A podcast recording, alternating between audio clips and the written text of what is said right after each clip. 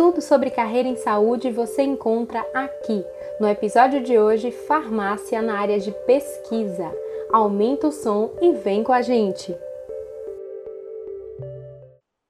Olá, pessoal, tudo jóia? Fala aí, farmas! Tudo bem? Sejam muito bem-vindos à nossa podcast né, de farmácia da Sanar Saúde. Eu sou Tassila Pitanga, coordenadora do Núcleo de Farmácia da Sanar, e trouxe para vocês um convidado muito especial, o Dr. Ricardo Rício, nosso farmacêutico pesquisador. Então, a gente vai estar falando um pouquinho aqui, na verdade, ele vai estar explicando bem mais claramente para a gente qual é a atuação do farmacêutico na pesquisa. Seja muito bem-vindo, Ricardo. Se apresenta aí para a gente. Olá, pessoal. Bom dia, boa tarde ou boa noite, onde quer que você esteja. É, muito obrigado, Tassila, pelo convite. Obrigado a Sanar Saúde por proporcionar esse espaço, esse, essa possibilidade de a gente conversar um pouco sobre, sobre diversos ramos da, da, do farmacêutico, na verdade. Eu vou falar especificamente de, uma, de, de, um determinado ramo que eu sou apaixonado e que eu sigo carreira já há algum tempo já, que é a parte da pesquisa, né? Uh, inicio, então, me apresentando, uh, ou como é que você pensa, Tarsila? Se apresente, fale pra gente. Tá joia. Um do seu, da sua, do seu currículo, rapidinho. Tá bom. Então, eu sou farmacêutico bioquímico. Na época que eu iniciei o curso de farmácia lá na Universidade Federal da Bahia, era um curso que tinha um tronco comum, que a gente se formava em farmácia, então eu recebia o diploma de farmacêutico. E após essa formatura, a gente decidia se a gente queria a, a qual habilitação a gente queria seguir, se era análises clínicas, se era indústria farmacêutica, se era bromatologia. E eu entrei na faculdade de farmácia já pensando em ser pesquisador, em ser professor e seguindo esse ramo mais de laboratório de análises clínicas. Então foi assim que eu segui. Eu, em 2003 eu formei uh, no tronco comum de farmácia, continuei com a habilitação de análises clínicas. E em 2005 eu finalizei o curso de análises clínicas. E aí, como o curso de análises clínicas uh, é um curso de cerca de dois anos, e eu já tinha um título de, de, de nível superior, eu já iniciei, já junto com a habilitação de análises clínicas, eu iniciei já um mestrado em, em imunologia. Então, no final do ano de 2005, eu finalizei análises clínicas e, e concluí meu mestrado em imunologia, em 2005 ainda.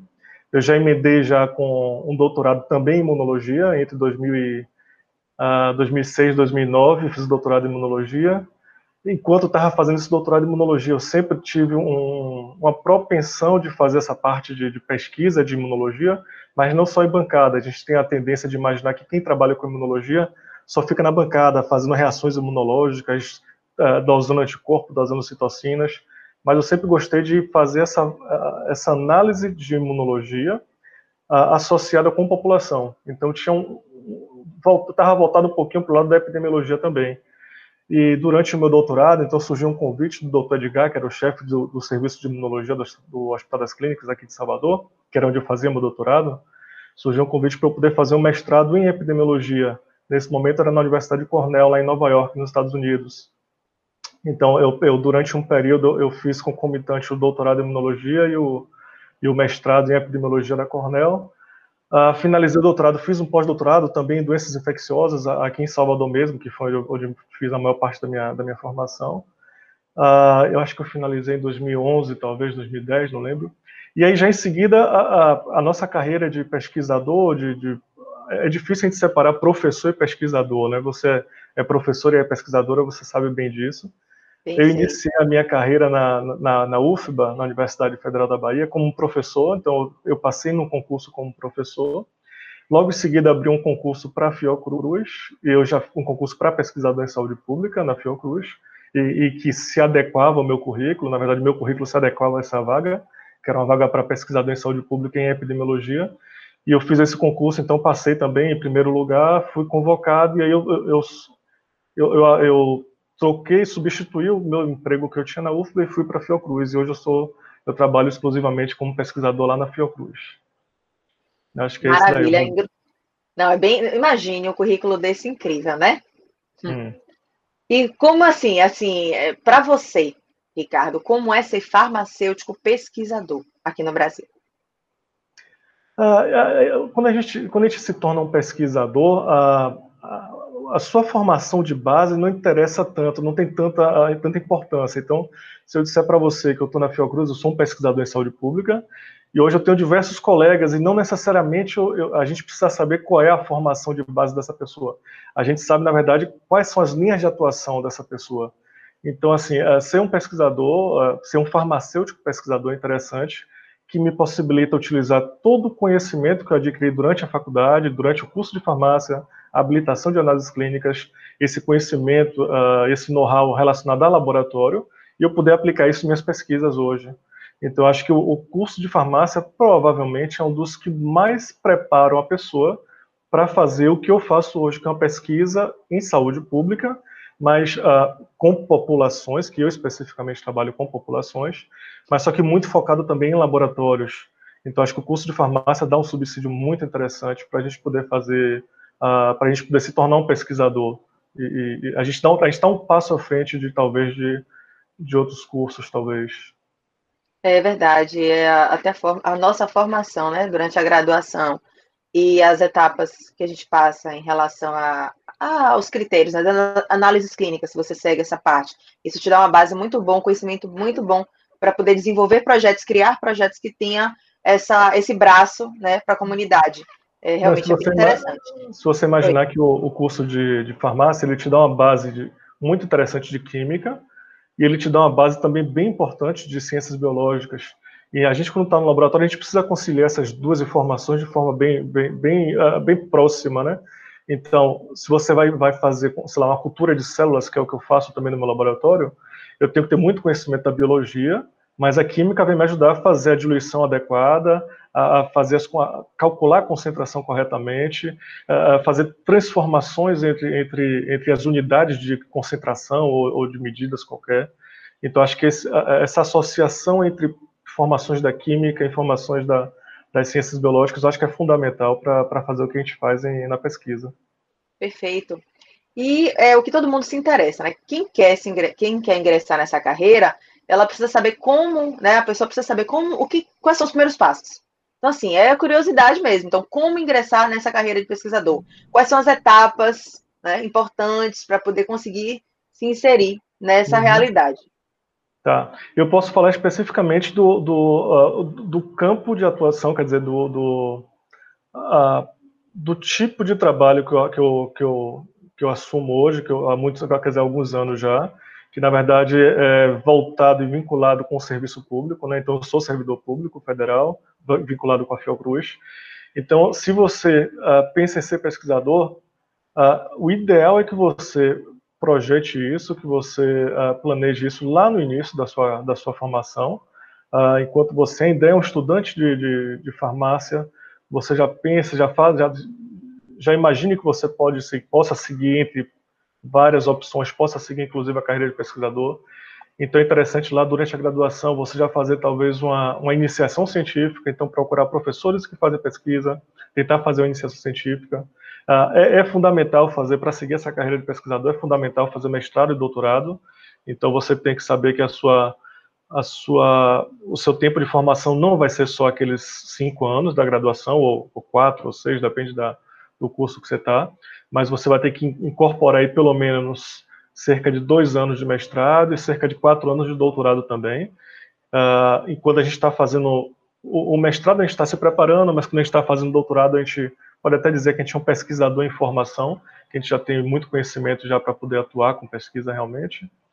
Uh, e, eu, e, eu, acho que é se preparar para e ficar atento às vagas que tem e dos concursos públicos que abrem. Hoje existem algumas instituições uh, que fazem pesquisa no, no Brasil, pesquisa uh, com saúde né, no Brasil. Uh, uma delas é a Fiocruz, tal, talvez seja uma das principais no Brasil essa. mas as universidades, de uma maneira geral, elas também são excelentes centros de pesquisa. Então, a diferença é que o, o cargo que a pessoa vai concorrer para entrar na universidade não é um cargo, um cargo de pesquisador, é um cargo de professor. Mas quando você entra na universidade como pesquisador, você tem a obrigação de fazer a docência, fazer a extensão e fazer a pesquisa. Então, você tem que trabalhar nesses três ramos. Então, uh, muitos dos principais pesquisadores do Brasil são professores docentes de universidades uh, públicas também. Tá? Então, acho que é basicamente isso: é você pensar na sua formação um pouco atrás, saber que logo que você formar, seus colegas vão começar a ir trabalhar de plantão, a ganhar dinheiro, você não, você vai continuar como estudante, fazendo mestrado, fazendo doutorado, demora um pouquinho mais, e aí depois sim você vai ter que ficar atento às vagas que vão abrir. Existe também a opção de vagas uh, de pesquisadores na iniciativa privada, Eu, não sou a pessoa ideal para falar sobre isso, porque eu nunca trabalhei na iniciativa privada, principalmente em pesquisa. Talvez Tassila convide alguém. Uh, a gente, eu conheço, inclusive, um, amigo nosso que trabalha uh, na iniciativa privada fazendo pesquisa, talvez ele seja interessante para falar aqui também no futuro. Mas as indústrias farmacêuticas, essas empresas farmacêuticas que nós estamos vendo muito hoje por causa do por conta da Covid, né? Desenvolvimento de vacinas, então tudo isso precisa ter pesquisadores farmacêuticos atuando também. Ah, então é um ramo, é, é o mesmo, é o mesmo trabalho que é pesquisa, mas são formas de ingresso totalmente diferentes, né? Maravilha. E qual é a sua rotina? Qual a importância disso né, para o profissional farmacêutico? Minha rotina acho que é igual a rotina de qualquer profissional que trabalha na área da farmácia. A diferença é que eu não, eu não trabalho de plantão, então tem alguns setores para quem é farmacêutico que pode trabalhar de plantão. Na pesquisa normalmente não, normalmente não, não existe plantão. Então é um trabalho diário no seu no seu no seu turno uh, convencional, todo dia de manhã e de tarde você trabalha. A, a diferença de, de, de, um pesquisador para talvez uma pessoa que esteja, sei lá, numa farmácia ou que esteja no, laboratório, é que muitas vezes, aí, não desanime com isso que eu vou falar, tá, pessoal? Muitas vezes a gente, na, na carreira de pesquisa, a gente não tem, eh, não tem como se deter e, e se ater, na, na, verdade, só aquele, aquela carga horária sua que você está no seu instituto trabalhando. Então, se eu estou na Fiocruz trabalhando de segunda a sexta, de 8 às 18, a maior parte das vezes eu trago o trabalho para casa à noite, eu tenho que ler teses, eu tenho que ler dissertações, eu tenho que ler artigos. Então, é, essa é uma profissão que a gente está o tempo todo estudando. Fora isso, muitas vezes a gente faz, eu particularmente, muitos colegas meus também na Fiocruz, nós fazemos também uh, trabalhos em campo. O que é isso? A gente sai do laboratório, a gente sai da Fiocruz para ir para a comunidade, para ir para a população, seja no próprio município onde a Fiocruz está, ou seja em municípios vizinhos, e a gente vai à comunidade e faz pesquisas científicas com populações que têm determinadas condições de saúde. Então, eu, por exemplo, trabalho bastante com esquistossomose, apesar da cidade que eu moro, que eu trabalho, que é Salvador, na Bahia, a gente tem muitos, tem, tem uma, uma, quantidade relativamente elevada de casos de esquistossomose, mas se você quer trabalhar a nível populacional, é muito mais interessante você ir para comunidades ribeirinhas do interior da Bahia, por exemplo. Então, tem locais aqui no interior da Bahia que até hoje ainda tem uma prevalência de 50% de casos de citosomose. E quando a gente faz, voltando à questão da rotina, como é minha rotina, quando a gente faz esse tipo de trabalho em, em comunidade, aí não existe rotina. Aí você saber que você vai precisar ir para a comunidade, fazer seu trabalho em campo, no dia que estiver disponível, no dia que a população estiver disponível. Então você vai trabalhar sábado, você vai trabalhar domingo, você vai, se precisar viajar segunda-feira para voltar quinta, você vai ter que ir segunda-feira voltar quinta. Então acaba que a vida fica um pouco mais desregrada, mas isso não é regra, isso é, isso é quando você faz projetos específicos, né? Conheça a plataforma de estudos Sanar Saúde Mais e se prepare para as provas mais difíceis do país. Acesse sanarsaude.com e saiba mais. É, e eu vou te fazer uma pergunta que é, provavelmente você já deve ter comentado um pouco aí, mas é importante as pessoas saberem que quando se insere na área de pesquisa, você pode ter uma, uma série de atuações. Por exemplo, ah, eu adoro farmacologia, mas na hora que eu for atuar em pesquisa, tem que ser algo só de farmacologia? Não, às vezes você vai poder linkar isso com outras áreas diferentes. Então, assim, quais são as áreas possíveis de atuação né, desse profissional? Quando a gente pensa no campo da pesquisa, são vários. Mas é. aí a gente segue vários outros caminhos, como você mesmo traçou. Você seguiu a imunologia no início, né? Você tinha parasitologia, imunologia, aí depois, quando você foi para a Fiocruz, você acabou trabalhando mais numa linha era tanto a imunologia, mas envolve também. É. Aí fala eu, aí pra gente. Vamos lá, eu digo que eu sou imunoparasitologista porque a minha formação de mestrado e doutorado foi em imunologia, mas com doença parasitária foi com esquistossomose e com outras amitíases. Então eu sou imunoparasitologista e também epidemiologista, então eu, eu acabo conciliando tudo. O, o, que vai dizer, Tarsila, se você vai estudar farmacologia, ou se você vai estudar parasitologia, ou se você vai estudar sei lá, imunologia, ou uma área específica de cada uma dessas grandes áreas, o que vai dizer é você. É, é a, é a necessidade das pesquisas. Então, por que, que eu estudo esse cistossomoso? Porque é um importante problema de saúde pública onde eu moro. Ah, na, na, no estado que eu resido, na Bahia, ainda é um importante problema de saúde pública e é negligenciado. Então, eu, como epidemiologista, eu me sinto na obrigação de trabalhar com doenças negligenciadas para trazer os números à tona para mostrar que é importante a gente voltar a investir. Uh, mas você vai atuar na área que você tem competência, que você, que você traçou durante a sua carreira. Isso não impede também de você, de você migrar. Então, por exemplo, se hoje eu trabalho com, com esquistossomose, então a gente imagina, ah, ele só vai trabalhar com doenças parasitárias. Não. Eu tenho uma aluna minha de doutorado hoje que está avaliando microbiota intestinal de pacientes uh, uh, que foram que foram submetidos à alteração de cardápio alimentar. Ela é uma nutricionista. Então perceba que eu estou dando uma contribuição relacionada à microbiota intestinal. Foge um pouco daquela, da, do meu background inicial. Mas então, com a área que você se sente confortável e que você tem a competência para trabalhar, você pode trabalhar. Então, se chega uma pessoa que gosta mais de farmacologia, você não vai precisar estudar tudo da farmacologia, você pode focar em um determinado tema e fazer algumas pesquisas com isso, mas nada impede de daqui a pouco aparecer esse tema novo que é a Covid, você querer estudar medicamentos associados à Covid. Então, é, são as doenças do momento que vão é, dizer o que, como que você vai atuar e a sua formação e a sua aptidão também. Perfeito. Então perceberam, né? Vocês que estão interessados na área de pesquisa, você já tem que ir se preparando, tendo aquela bagagem, né? Desde o iníciozinho, quando termina a faculdade, faz a iniciação científica, quer dizer, durante a faculdade faz a iniciação científica, termina, faz mestrado, doutorado. Quer dizer que você tem que traçar a sua carreira em direção àquilo que você tem a um conhecimento maior, a sua expertise, até para você conseguir é, contribuir muito mais na sua área. E não só isso, é aquela história de você trabalhar com o que você gosta. Você acaba se empenhando muito mais. Então, as oportunidades surgem, né? E se há uma, uma lacuna em relação a isso na comunidade científica, você vai poder se inserir. Maravilha. Um ponto muito, muito interessante, que aí você vai ter que falar da sua área, especificamente, quer dizer, do local em que você trabalha, que é qual a remuneração média ou faixa salarial. Tá. Eu posso falar isso relacionado, então, a serviço público, que é onde eu estou. Eu acho que a avaliação para farmacêutico pesquisador na iniciativa privada, eu, eu, eu, posso supor, na verdade, sugerir que tem a variação muito grande. Então, eu sei que tem pesquisadores que recebem um salário menor, mas tem pesquisadores farmacêuticos na iniciativa privada que recebem salários uh, imensos, salários, uh, tem alguns deles que são inclusive CEOs de empresas e tudo mais. Então, você tem uma, uma variabilidade muito grande e normalmente são salários que estão acima, mesmo o salário inicial, eu acho que está acima da base uh, uh, recomendada pelo, pelos, pelos conselhos de farmácia.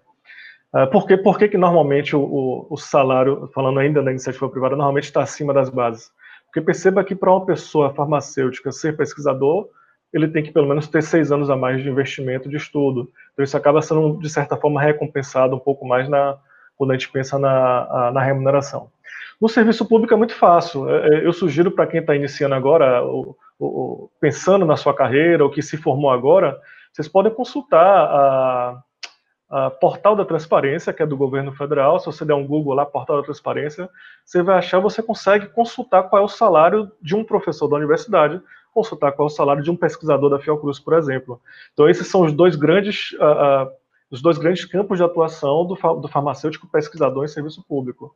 Uh, na Fiocruz, que é onde eu trabalho hoje, o salário, se eu não me engano, eu não, não, não lembro agora exatamente, porque tem, tem composição de salário, mas eu acho que está a partir de 4 mil ou 5 mil reais uh, salário base, mas a gente, como tem a questão do mestrado e doutorado, tem a complementação de salário, que muitas vezes duplica ou né? triplica, né? os adicionais, que muitas vezes duplica ou triplica esse salário.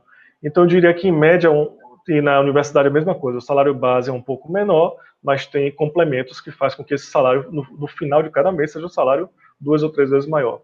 Eu diria que, em média, no, em média, no início de carreira, um salário bruto de um pesquisador ou professor, pesquisador da Fiocruz ou professor da universidade, está em torno de 9.500 a talvez 10 mil, um salário inicial.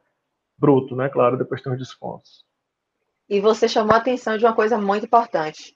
Algumas pessoas às vezes falam assim, poxa, não é uma perda de tempo fazer mestrado se eu não quero dar aula, fazer doutorado se eu não quero dar aula, depende do que você quer.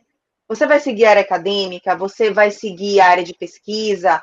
Você tem que se fazer essas perguntas para poder saber como é que vai seguir o seu caminho, quais são as direções que você vai tomar. Então, se você quer fazer um concurso para pesquisador e sabe que tem adicionais, e, e, outra, muitas vezes a vaga ela exige que você tenha doutorado. Raramente vai ser uma vaga que vai né, é, é, só permitir mestrado. Pode acontecer, claro que pode. A gente é. viu o concurso da Fiocruz que aceitou, né? Mestrado, doutorado. É, os concursos mas... da Fiocruz costumam ser apenas o mestrado. Mestrado, mas, né? Mas normalmente, quando você só tem um mestrado e você faz o concurso, você concorre com outras pessoas que já têm um doutorado e você acaba ficando, ficando para trás no, na questão ficando... do currículo.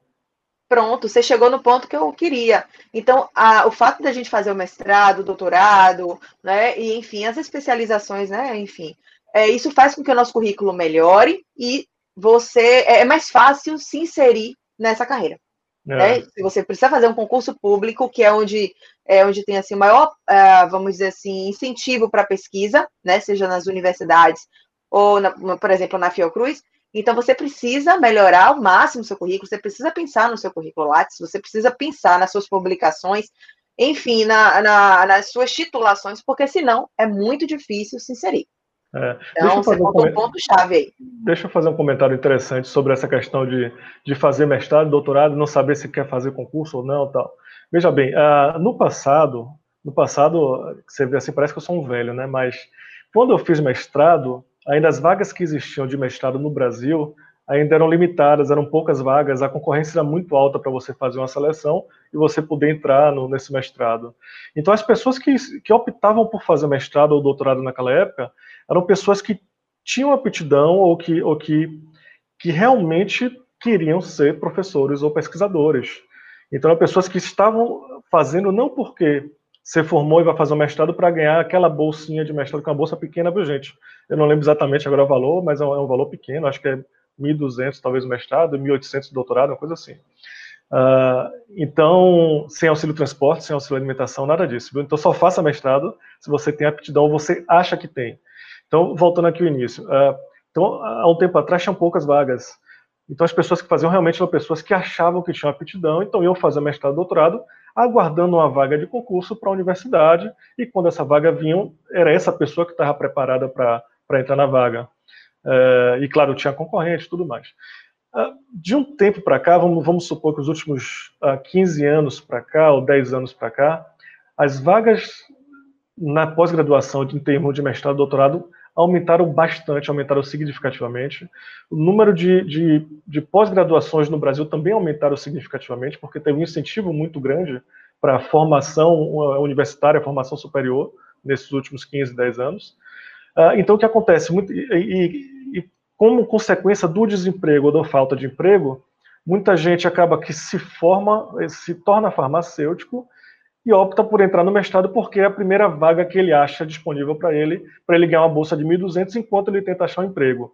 Então, a minha sugestão para vocês, não façam isso. Vai ser para quem não quer realmente, ou pelo menos não quer tentar ser professor pesquisador, não tente entrar no mestrado se forme, vá se preparar, vá fazer especialização, vá fazer outros tipos de pós-graduações que a própria Sanar, eu sei que, que tem cursos de especialização que pode ajudar você nisso, e vá fazer mestrado, doutorado, quem queira realmente testar se a sua carreira científica, se a sua carreira acadêmica realmente é o que vai te dar prazer.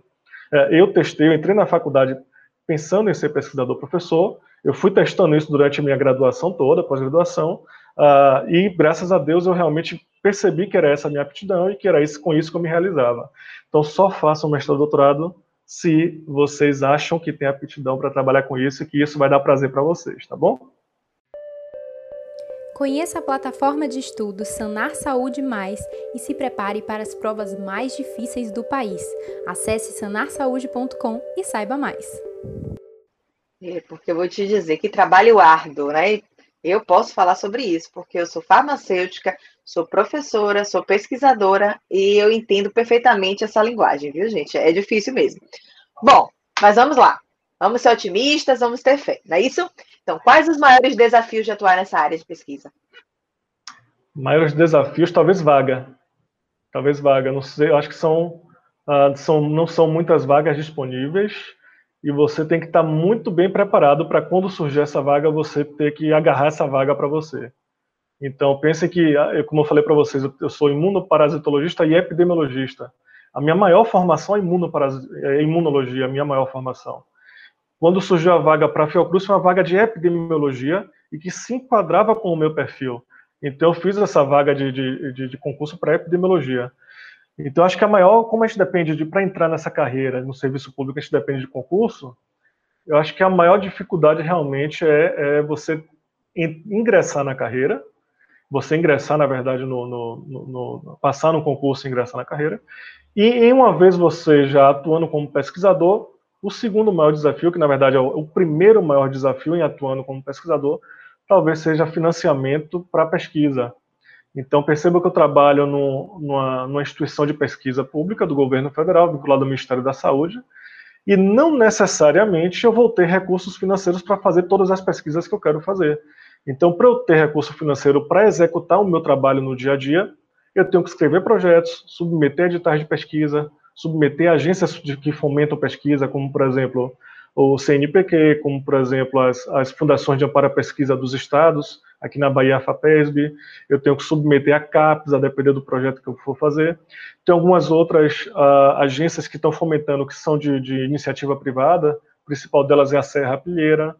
Tem agências de fomento internacionais, como, por exemplo, o Instituto Nacional de, de Saúde dos Estados Unidos, que é o NIH, tem Fundação Bill Melinda Gates. Então, tem uma série de fundações e agências que fomentam pesquisa, e nós, pesquisadores, que temos que correr atrás do recurso para fazer a nossa pesquisa. Então, a Fiocruz dá um suporte muito interessante de infraestrutura, dá um suporte financeiro uh, básico para você fazer, para você iniciar suas pesquisas, mas você só consegue avançar e progredir, fazer pesquisas de ponta, se você conseguir recursos adicionais para você poder comprar reagentes. Imagine, vocês que estão aí ouvindo, eu trabalho com imunologia. Tem alguns anticorpos que eu compro que custam o valor de um carro popular, por exemplo. Imagine um anticorpo que custa 15 mil reais, 20 mil reais. Um carro popular usado, tá, gente? Antigamente, quando fazia mestrado, esse valor comprava um carro popular, né? Então, a gente precisa realmente de, de recursos financeiros, e isso a gente consegue com editais de pesquisa, com fomento e incentivo à pesquisa no Brasil. Então, talvez esse seja o grande desafio para quem já atua na área. Para quem quer atuar, o grande desafio realmente é, é, é achar a vaga e agarrar a vaga. É, foi muito bom você tocar nesse ponto, porque as pessoas acham que se é, passa no concurso, ufa, tudo resolveu, tudo está tudo lindo e tranquilo. E não é bem assim. Seu projeto tem que ser muito bem elaborado e que atenda ao que os editais estão solicitando. Ainda tem essa. Muitas vezes você vai ter um projeto que vai estar engavetado porque não ainda não se enquadrou no que você coloca, eles não vão, normalmente não vão aprovar se for fora do que eles estão pedindo. Então, exemplo, abriu o edital agora para a submissão de projetos para produtos naturais, em diversos campos, para o SUS, voltado para o SUS. Se o seu trabalho não envolve nenhum produto natural, é difícil você ser selecionado. A mesma coisa quando exigem projetos de inovação. Se não for algo inovador, um produto inovador, seu projeto acaba sendo negado. E aí você se pergunta, como é que faz para avançar na carreira? Então, você tem que estar sempre se atualizando, lendo o máximo possível sobre os, né, os artigos científicos, tentando se ajustar também a todos os, os editais. A gente tem a, a, os locais exatos, enfim, que vão ter umas temáticas mais específicas né, para os editais em relação a, a, vamos dizer assim, a coerência com o que você desenvolve no seu projeto e o que sai nesse edital. Então, você precisa realmente estar alinhado com isso, porque senão vai ser difícil você ter condições de crescer na sua carreira. E você precisa ser criativo. Quando você tem uma pesquisa dessa que, é. como você é, falou, que não se enquadrou no primeiro edital, não se enquadrou no segundo, você engavetou. Você tem que engavetar ela, continuar tentando, quando surgir editais, se surgir algum edital que se adeque, mas você tem que já pensar em outra pesquisa que você possa fazer que, que se assemelha a isso que você gosta, se, se você escrever esse projeto por algum tema que você gosta, mas já pensar em alguma coisa que os editais estão financiando, que o, que o governo do, do, do seu estado, do seu país, ou o governo americano, ou qualquer outro governo, esteja querendo incentivar para pesquisar. Então você tem que se adequar também ao, ao que está sendo, uh, ao que está sendo financiado, vamos dizer assim, né, para pesquisa. Perfeito, exatamente. Bom, é, a gente já está quase chegando ao fim, tá? Então a gente não pode deixar de conversar sobre essa partezinha engraçada aqui, ó. Conte pra gente alguma história diferente, alguma situação inusitada, né, que aconteceu com você dentro dessa sua história de pesquisa. Pode lembrar que sempre tem algo bem inusitado assim. Ah, poxa, foi pego de surpresa agora. Algo inusitado. Eu, como eu trabalho, como eu faço trabalho de campo, o trabalho de campo, a gente sempre tem muita coisa inusitada acontecendo lá, né? Então, eu, eu sempre viajo, quando eu viajo para campo, eu viajo com os alunos que fazem parte da, da, da, nossa equipe de trabalho, que são alunos de mestrado, doutorado ou alunos de graduação na iniciação científica. E a gente muitas vezes vai para campo e a gente dorme lá no campo, então às noites normalmente a gente se diverte bastante, então a gente tem um trabalho extremamente pesado durante o dia, porque a gente trabalha visitando de casa em casa, andando, local específico que a gente trabalha é um terreno arenoso, então imagina aquele sol de meio-dia aqui da Bahia, um calor tremendo, uh, e de noite então a gente sempre consegue se divertir, consegue interagir, consegue conversar entre os colegas. Uma situação que me passou aqui, uh, aconteceu recente, talvez uns dois anos atrás, uh, certa vez a gente estava lá no, no, no, campo, no Conde, então os alunos trabalhando, e o local que eles trabalhavam, a comunidade que eles trabalhavam, era cerca de 800 metros distante do local onde eles iriam almoçar, onde eles iriam descansar, para depois voltar ao trabalho. Uh, então eu que estava com o carro, eles estavam sem carro, eu que estava com o carro. Então eles vinham andando, eles terminaram o trabalho uns 15 minutos antes do combinado.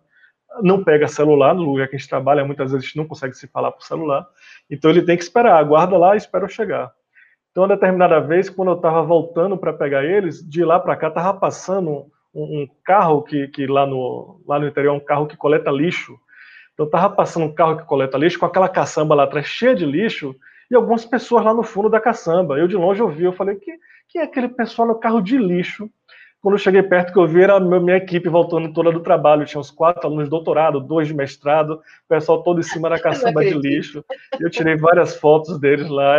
E, enfim, para quem trabalha com pesquisa, a gente, principalmente em campo, a gente sempre tem histórias desse tipo. assim. É, e tudo vale, né? No final das contas, tudo vale a pena. É. É, bom, e por fim, quais as perspectivas para essa área? Perspectiva. É as difícil, perspectivas a curto prazo, a curto prazo não são muito boas. A gente tem tido muito corte de gasto de financiamento, isso que eu acabei de falar com vocês, que o CNPq, que é quem financia, a FAPES e tal. A gente tem tido muito corte de gasto nos últimos, nos anos mais recentes, nos últimos tempos, e isso está impactando diretamente a nossa produção científica. Uh, então, a curto prazo, a gente imagina que a gente vai ter um, um, um próximo um ou dois anos, a gente vai ter um cenário não muito esperado para pesquisa científica, a gente vai ter que ser muito criativo, vai ter que fazer pesquisa com pouco recurso, e a gente vai ter que tentar captar mais recursos estrangeiros, mais, mais recursos de instituições de fora do país, porque esse é um cenário que vem acontecendo gradativamente nos últimos anos, a, a, a redução de investimento. A longo prazo, a médio, a longo não, a médio prazo, na verdade, a médio e longo prazo, eu acho que a gente tende a ter um cenário muito interessante de muito investimento na pesquisa. Por que, que eu falo isso? O, o que aconteceu nos últimos 12 meses, ou um pouco mais de 12 meses aqui no Brasil e no mundo todo, né, que é a Covid, isso levantou muito a questão do quanto que é importante se fazer investimento em ciência, o quanto que é importante se, se investir em ciência básica para que você possa também investir em ciência aplicada mais à frente. Então, a, o mundo todo está tá enxergando isso e está entendendo que isso é fundamental para que a gente evite ter uma nova pandemia, por exemplo, mais para frente. Então, se você imaginar que as vacinas que estão saindo agora com pouco, pouco menos de um ano, talvez, do início da pandemia, que foi lá em 2019, né, no início da, quando foi descoberta a, a Covid, o SARS-CoV-2, se você pensar que talvez um pouquinho mais de um ano, a gente já tem vacina disponível no comércio, já tem vacina disponível, já tem uma boa parte da população mundial já está sendo vacinada. Isso se deve aos investimentos de, de pesquisa que foram feitos desde as das, uh, das epidemias anteriores com outros vírus, outros coronavírus. Então foi investido, até hoje vinha sendo investido, uh, uh, vinha sendo investido em pesquisas que trabalhassem com vacinas para essas outras uh, doenças.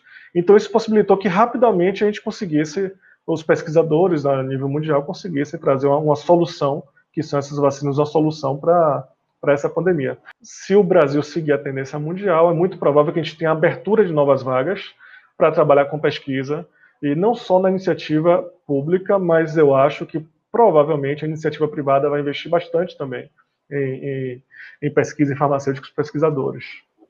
Maravilha, gente, foi ótimo esse podcast, maravilha. Muitíssimo obrigada por estar aqui com a gente, Ricardo. Uma pena que o tempo terminou, né, é... galera? Mas é sempre bom estar ouvindo Né? É... meu horário chegou 10 e meia, daqui a, daqui a pouco entra dois meninos aqui correndo aqui pela minha sala, eu tenho que parar agora, senão vai ser interrompido. Pois é isso mesmo, né?